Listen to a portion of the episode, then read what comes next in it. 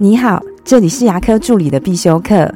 今天要必修的是牙科助理的管理课，如何谈加薪？加薪是大家最关心，但是也是最敏感的话题。我自己以前担任助理的时候，就有自告奋勇的跟老板谈过要加薪。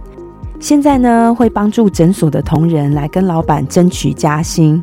所以这一集，我想分享一下站在老板跟助理的立场，如何看待加薪这件事情。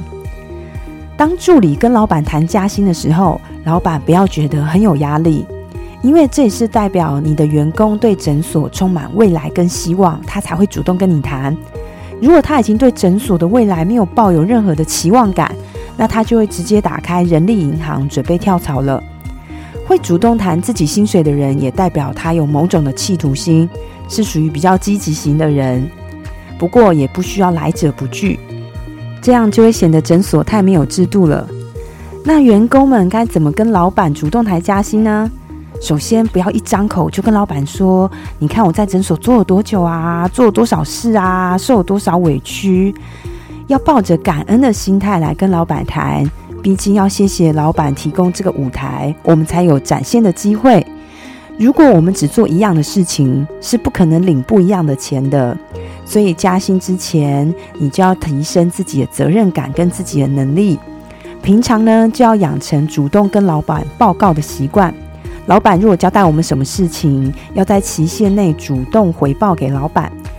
主动回报你做到什么程度，中间有没有遇到什么困难，然后你有没有想到什么解决方法等等，可以问一下老板对自己的未来工作有什么期许跟安排，讲讲自己有哪些专长可以为诊所来加分，讲讲自己能为诊所提供什么，如何让自己跟诊所共同的成长，因为一定是能力在前，薪水在后。如果你对你现在薪水还是不满意，那很可能是自己的能力与责任不如老板的预期。与其每天抱怨不公平，不如赶快想想如何增加诊所需要的能力吧。我的分享就到这边。